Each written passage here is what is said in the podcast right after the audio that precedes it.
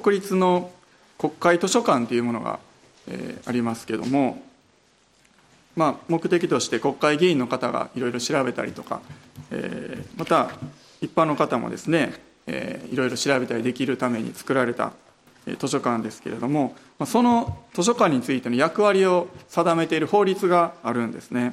でその法律の全文にこう書かれてあるそうなんです。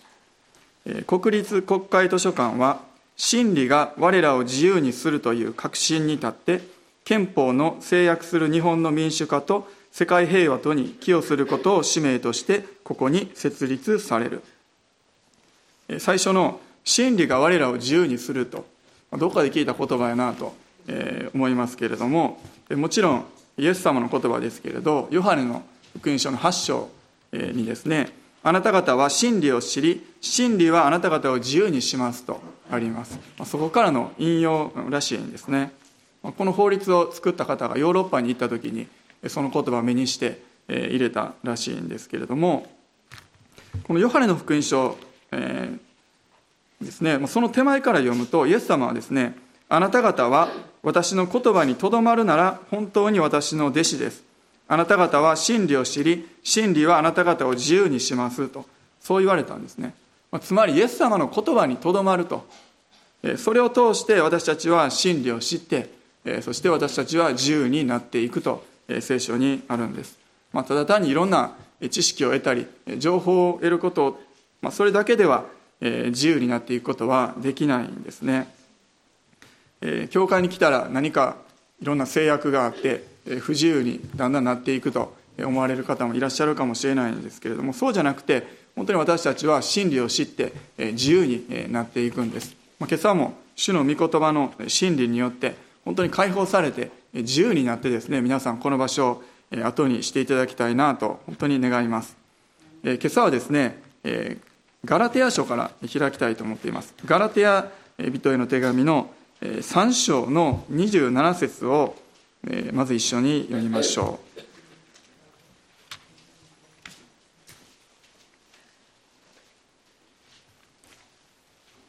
ガラテヤ人への手紙の3章の27節です。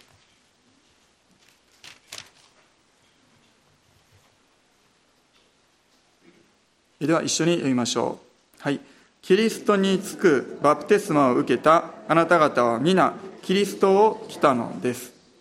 キリストを来たのですと、えあります。まあ、今もそうですけれども、この当時、洗礼式、バプテスマの後には白い服に着替えたらしいんですね。えー、ここでパウロがキリストを来たのですと言っていますけれども、そういう背景もあって、そのような表現を使用したらしいです。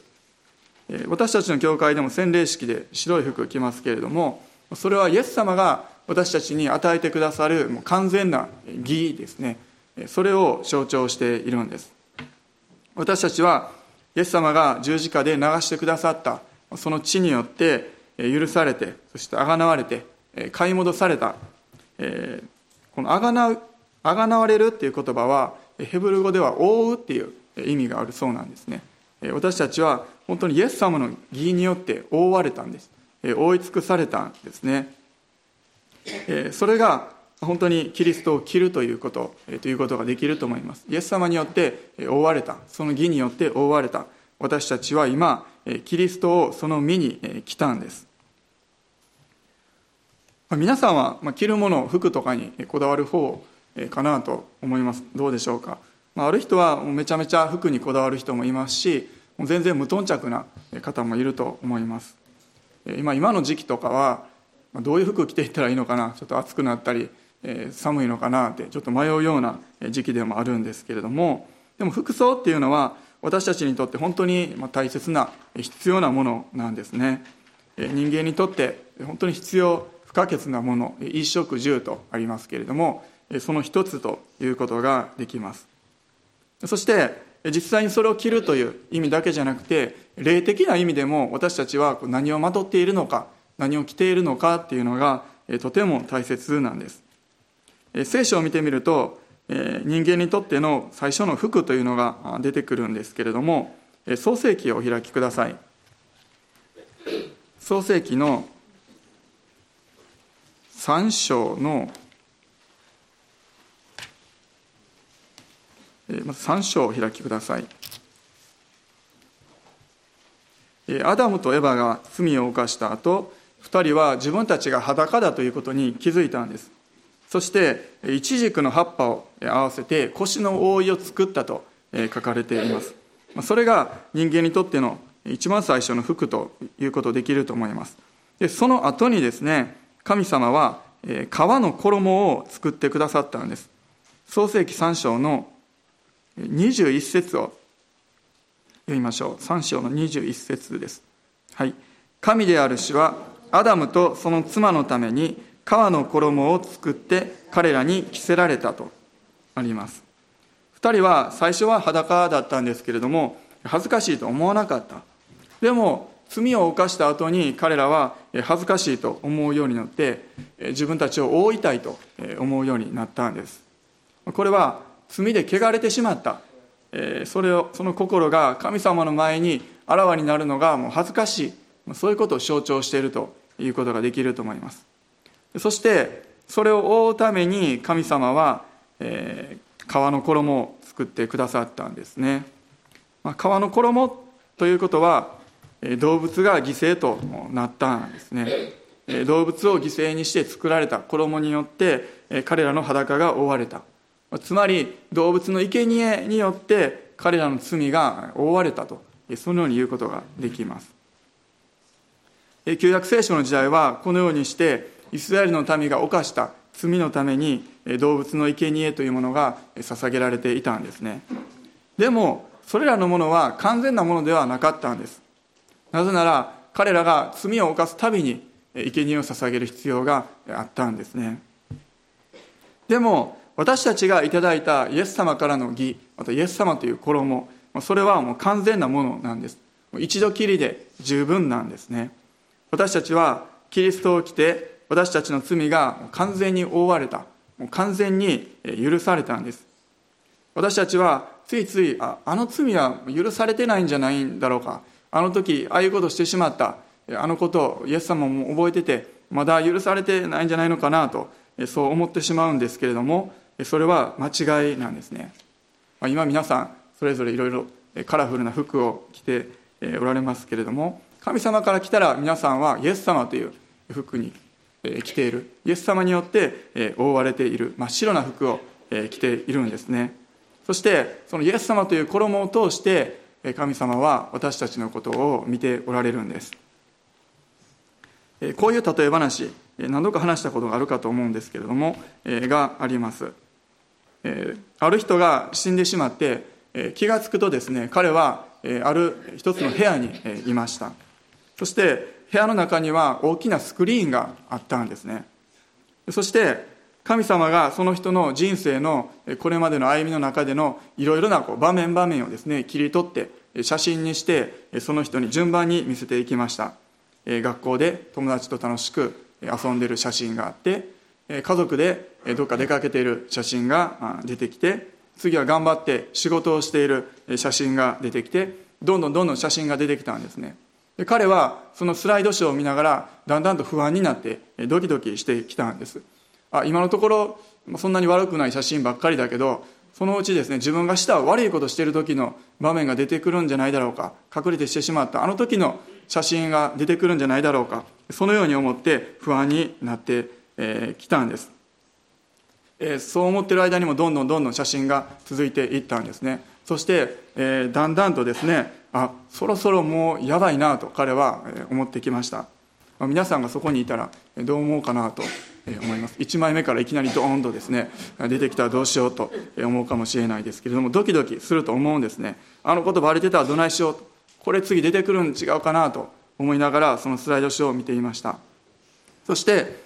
どんどん続いていってあもうそろそろやばいとそろそろもうやばいなと思っていた時にですね次が最後の写真ですとそのように言われました。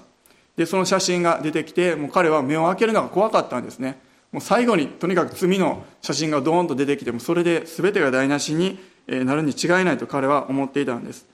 で彼はもう恐る恐る目を開けてみるとそこには自分が教会で手を挙げて礼拝をしていた写真が出てきたんですね。これは例え話ですので皆さん安心してもらって大丈夫ですけれど。でも神様は本当に私たちの罪を完全に許しておられるんですね。完全に忘れてしまってくださっているもう思い出すことはしないと言っておられるんです。私たちが覚えていても覚えていなくても関係ないんですね。ですからイエス様を信じて義の衣を着た私たちは大胆に主の前に行くことができるんです。そしてその時私たちは贖われたイエス様の血を通してその白い衣を通して主は私たちのことを見てくださるんです。真理はあなた方を自由にしますとありますけれども罪犯した罪どうしようと思ってた方ちょっとだけ自由になったかもしれないですね。キリストを着ていくその前に一つ大切なことがあるんです。新しい服を着るためには古い服を脱ぐ必要があるんですね。え新しいスーツを買ってきてこの上に新しいスーツ着る人はいないですね。これをまず脱ぐ必要がえあるんです。えこの最初の3章をお開きください。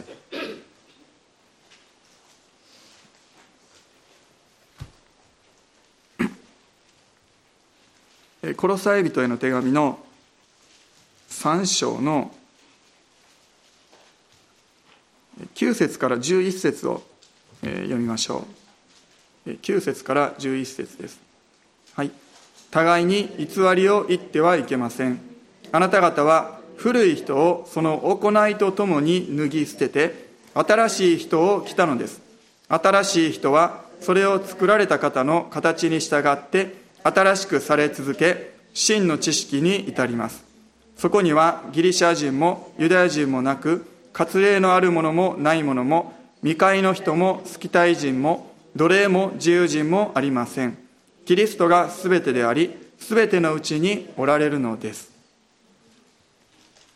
あなた方は古い人をその行いとともに脱ぎ捨ててとあるんです。私たちは古い人古い行い古い自分というものをまず脱ぎ捨てたんですね。古い自分があってその上に新しい人をこう重ね着していくんではないんですね。だんだん寒くなっていくとそれに従って重ね着していて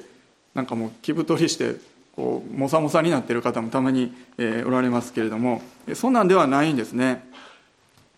えー、古い自分古い自分の生活を脱ぎ捨ててそして新しい衣であるキリストを着ていく。その場所っていうのがえ具体的に言うと十字架なんです。十字架を通して私たちは古い自分に死んで葬られてそして復活した蝶々が古い体を脱ぎ捨てて脱皮してさなぎから幼虫さなぎから成虫になっていくように私たちも完全に新しくされたんです。そして新しい人はそれを作られた方の形に従って新しくされ続け真の知識に至りますとあるように私たちは日々新しくされ続けていくんですね。そして自由に真理を知って自由にされていく。十字架を知って私たちが古い自分を脱いでいく時っていうのは本当に葛藤があるんですね。私たちはその古い生活古い行いに慣れ親しみすぎているんですね。私たちの体や、思いが。ですので私たちはあこれをしたらあかんこれがダメだと言われるとあなんかですねどんどん不自由になっていくように感じる時もあります。でもそうじゃなくてむしろ私たちはどんどんとそのような縛りからこだわりから解放されていって私たちは自由になっていくんですね。冬に外にいる時には寒いからたくさん着込んでいるけれども本当に中に部屋の中に家に帰ってきて暖かい来たところに帰ってきた時には何枚か脱いで身軽になっていってそしてさらにこう部屋着に着替えてリラックスしていくようにですね本当に私たちは神様の愛の中でですね余計なものを脱ぎ捨てていって身軽になっていく。そして新しく解放されていくんです。マタイの福音書にはこのような例え話が載っています。マタイの福音書の22章をお開きください。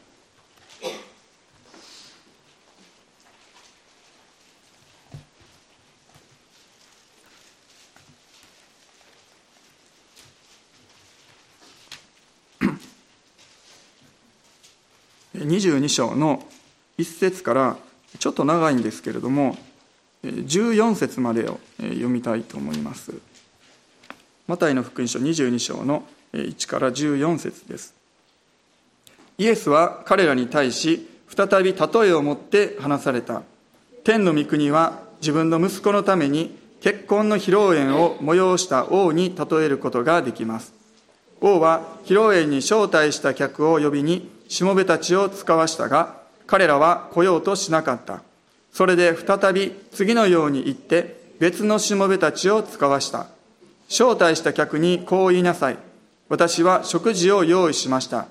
私のお牛や肥えた家畜をほふり何もかも整いました。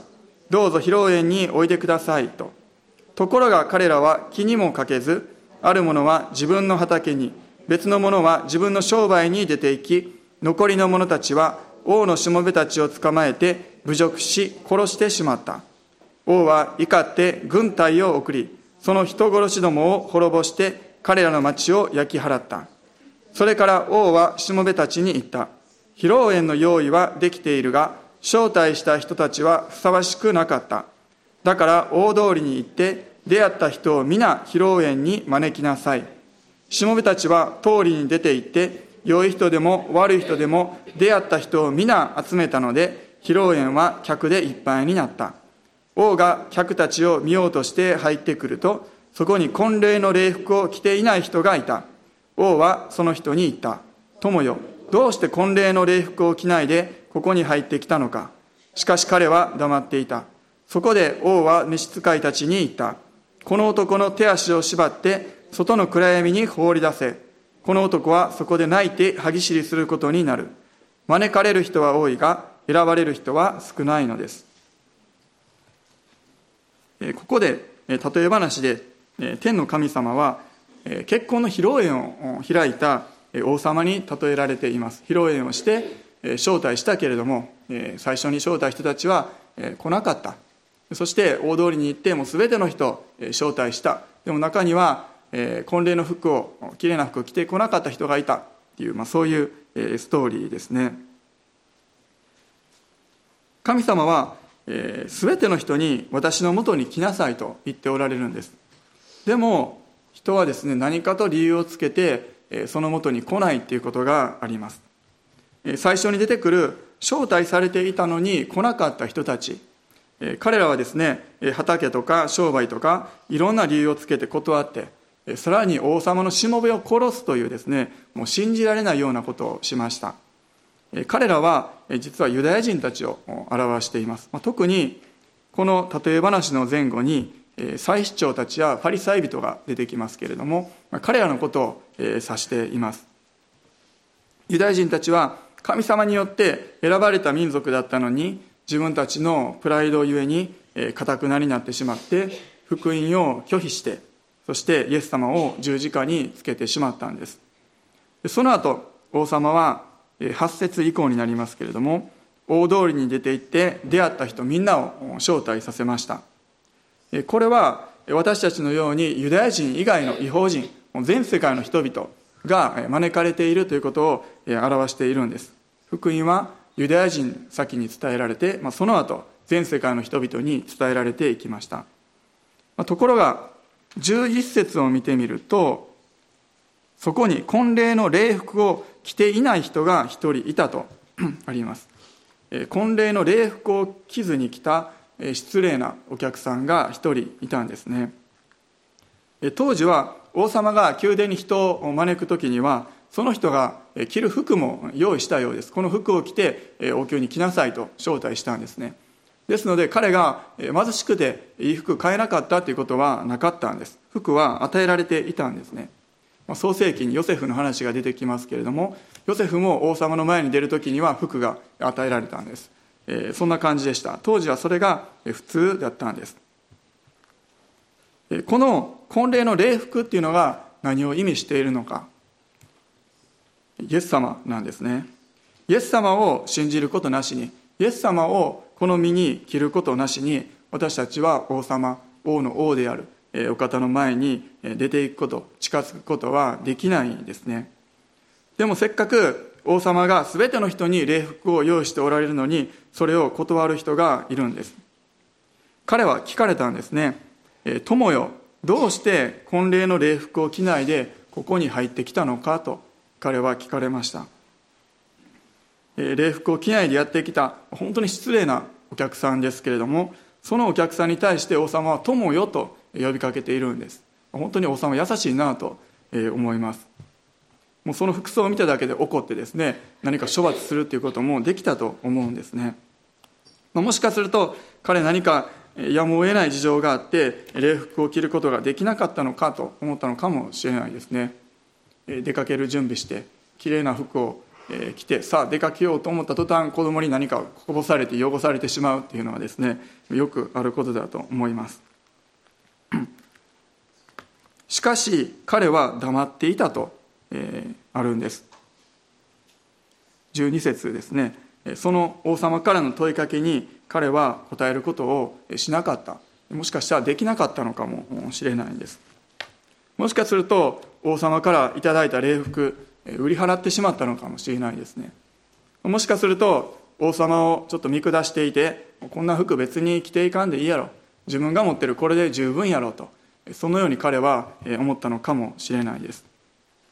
ある人はですねもう自分のこれで十分やろうと思うんです。もうすでにいい服を着てるから王様からもらった服なんて着る必要ないだろうと考えるんです。イエス様を着る必要なんてないだろうと思っている人たちです。そのような人たちはいろんな服を代わりに着ているんですね。知識というものであったりとか名誉であったりとかお金であったりとか才能とかもしくは何か自分のこだわりとか考え方があってそれを捨てることができない。そのような服があるんです。ある意味でエデンの園でアダムとエバが最初に自分たちで作ったイチジクの葉っぱのようなそのようなですね本当に中途半端なものなんです。そんな服はイチジクの葉っぱなんてもう数日したらボロボロになってしまう。私たちが自分で着ようとしているものなんてもうちょっとしたらある時一瞬にしてなくなってしまうようなそのようなものばっかりなんですね。でも私たちは時にそのようなですねボロボロの服にしがみついてしまうということがあるんです。私たちは どうかなと思います。イエス様によって許されて義の衣を着たその意味においてはこれはもうたった一度の経験なんです。それは変わることはないんですね。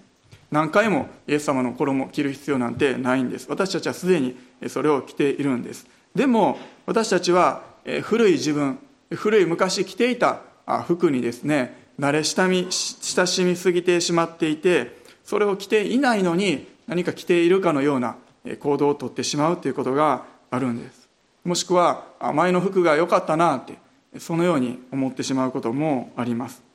ですのでまあ、そういう意味においては私たちは毎日自分が新しい衣をすでに着ているんだ。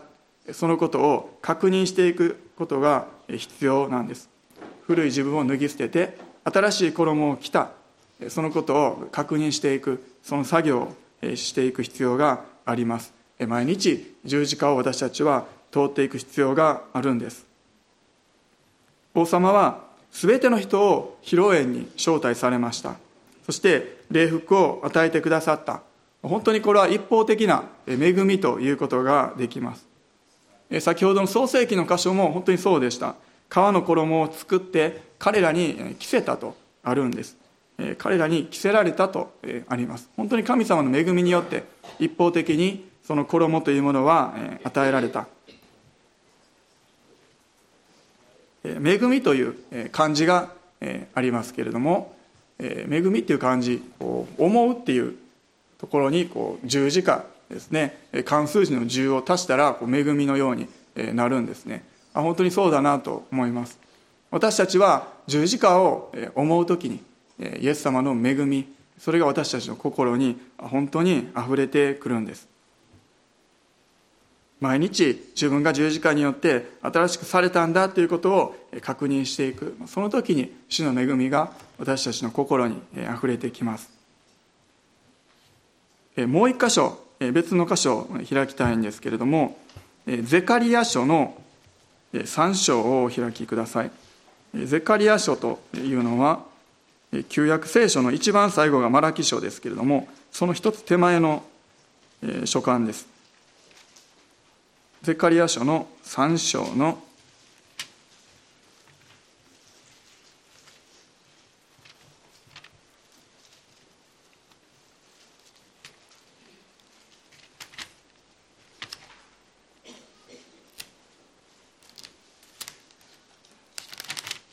ゼカリア書3章の1節から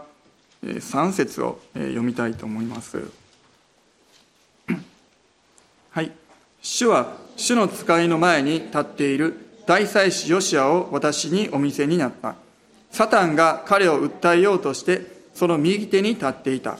主はサタンに言われた。サタンよ、主がお前を咎める。エルサレムを選んだ主がお前を咎める。この者は火から取り出した燃えさしではないか。ヨシアは汚れた服を着て主の使いの前に立っていた。ありがとうございます。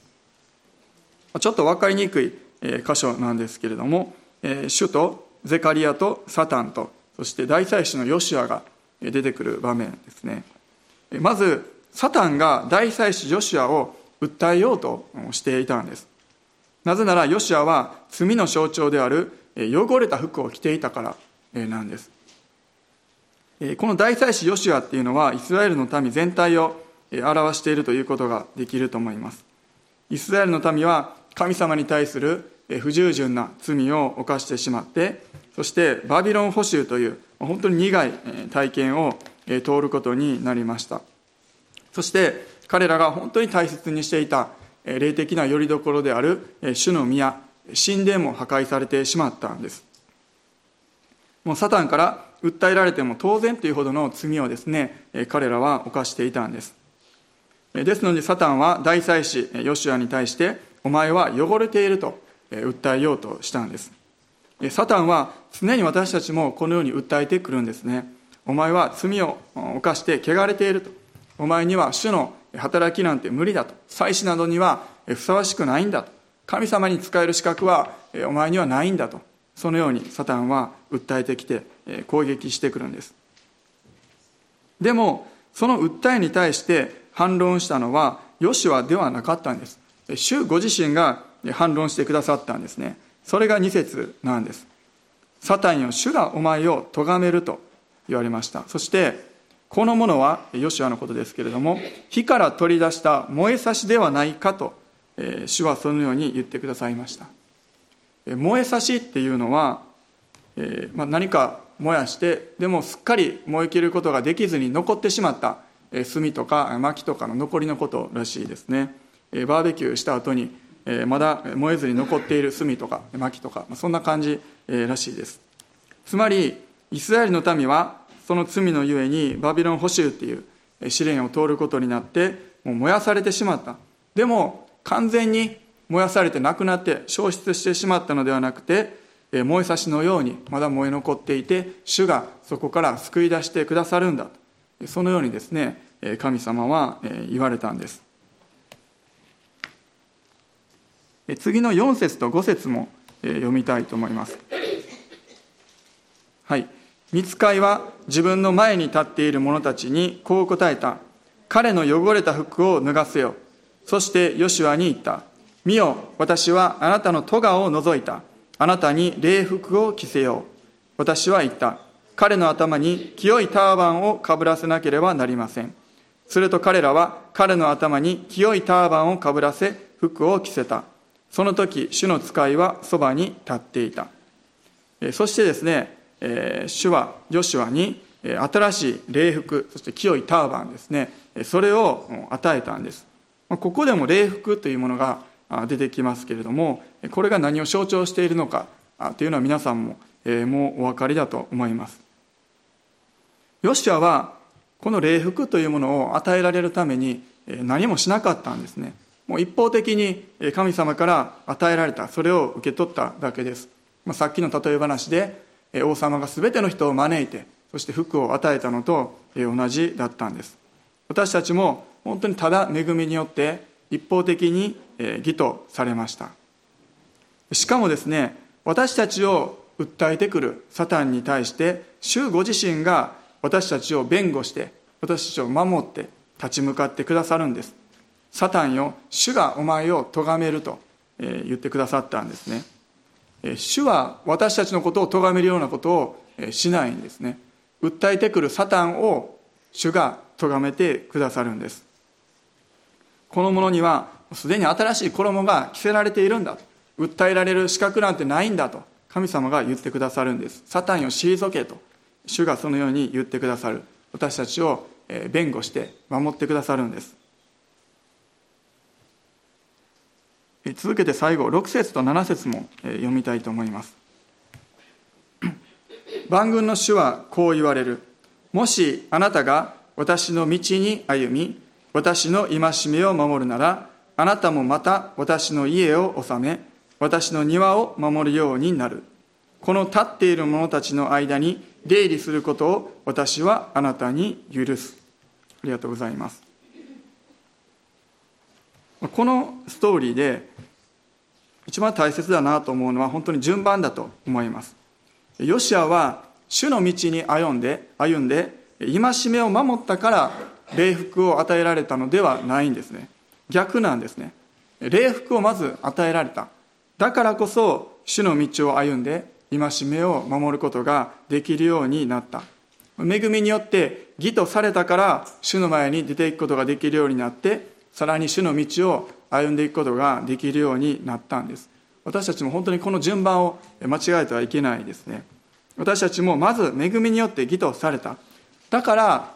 主の道に歩んで戒めを守ることができるようになったしまたそのようにしたいという思いも私たちの心に主が与えてくださったんです。以前はそのように思うことすらなかったんですね。でも今はですね私たちは義とされて主の戒めを守る歩みをすることができる選び取っていくことができるようにされたんです。先週ですね家族4人みんな揃ってちょっと風邪気味になってしまいまして食後はですねみんなそれぞれに薬を飲んでいたんですね。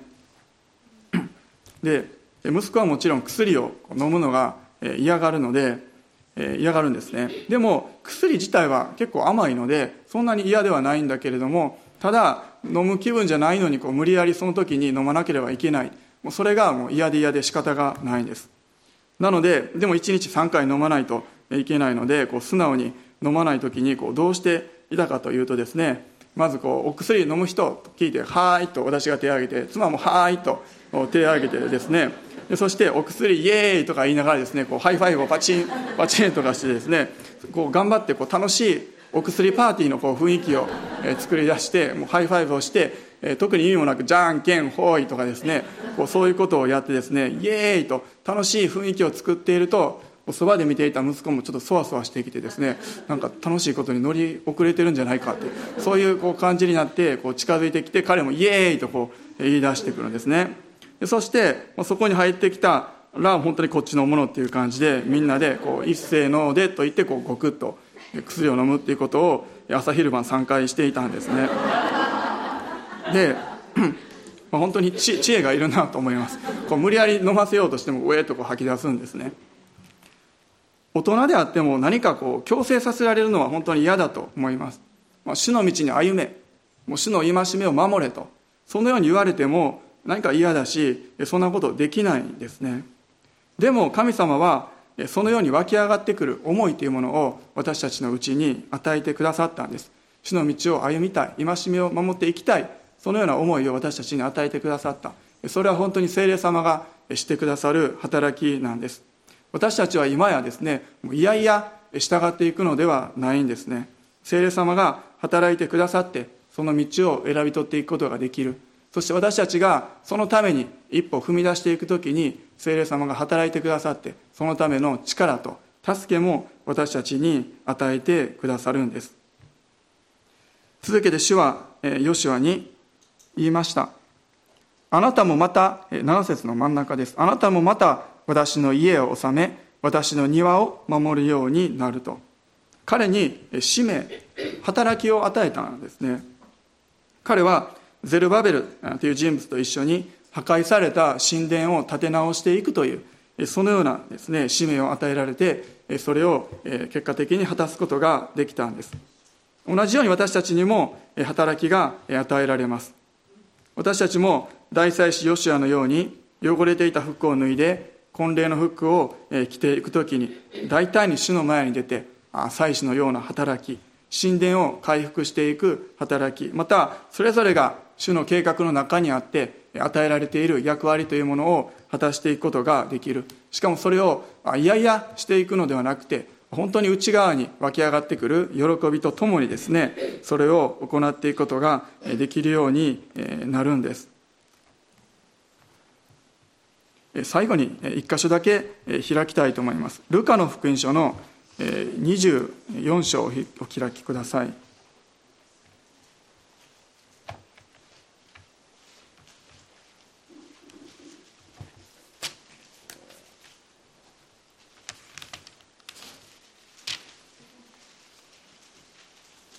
イエス様が復活されて天へと変えられていく直前弟子たちにイエス様はこのように言われました。ルカの福音書24章の49節です。ルカの福音書24章の49節をお読みしましょう。はい。見よ私は私の父が約束されたものをあなた方に送ります。あなた方は意図高きところから力を着せられるまでは都にとどまっていなさい。意図高きところから力を着せられるまではとあります。面白い表現だなと思うんですね。意図高きところからの力もちろん精霊様のことこれは指していますけれども私たちは精霊様の力を着るそれを身にまとっていくそれに覆われていく時に都から出ていくエルサレムから出ていくそれぞれのですね使わされるところにですね私たちは使わされて出ていくことができるんですね。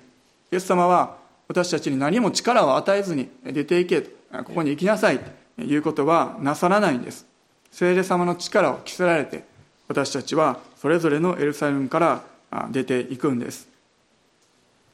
イエス様という礼服を着て義とされた私たちはさらにあ糸高き力を身にまとって歩んでいきます。ですのでもう何も恐れることはないんですね。ヨシアはサタンから訴えられようとしていました。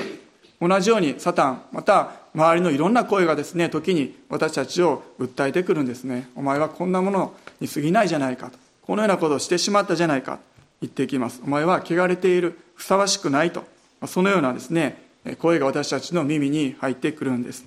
でもそのような時に私たちは自分の服というものを確認することができるんです。私たちはすでにイエス様をこの身に来た。イエス様を身にまとっているんです。私たちは服装によってその人がどういう人なのかっていうのを見分けていきます。警官の服を着ていたらこの人警察官だと思うんですね。同じように本当にイエス様をまとっていた私たちですね。その服を通して私たちは自分がどのようなものとされたのかそれを確認していくことができるんです。そして御霊の力を帯びて私たちは使わされていきます。義の衣イエス様そこに目を留めて私たちは主の道を選び取っていきたいと思います。お祈りします。皆さんお立ち上がりください。しばらくそれぞれの口で共に主をあがめ礼拝して祈っていきましょう。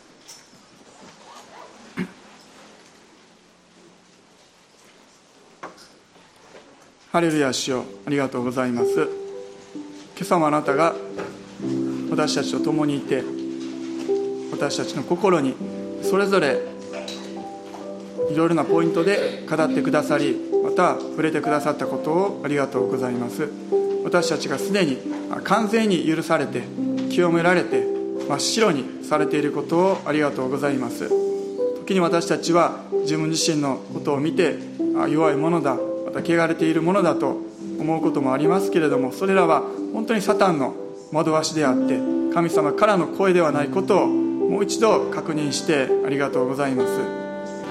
ハレルヤ主をありがとうございます。皆さんもう一度この場所で聖霊様あなたからの力をいただいてそれぞれのところに出ていきたいと思いま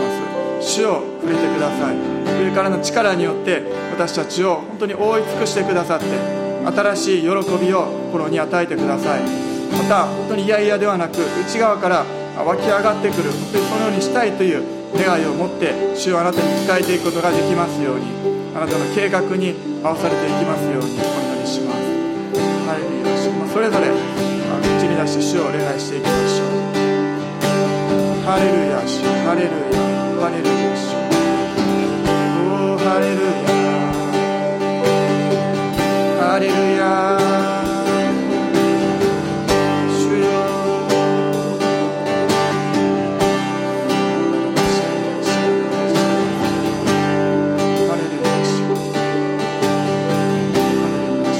た弱さを覚えている方に主があなたの力を与えてください。また癒しを必要としている方に主の癒しが流れていきますように。ハレルヤまた孤独や寂しさを感じている方に主の愛が注がれていきますように。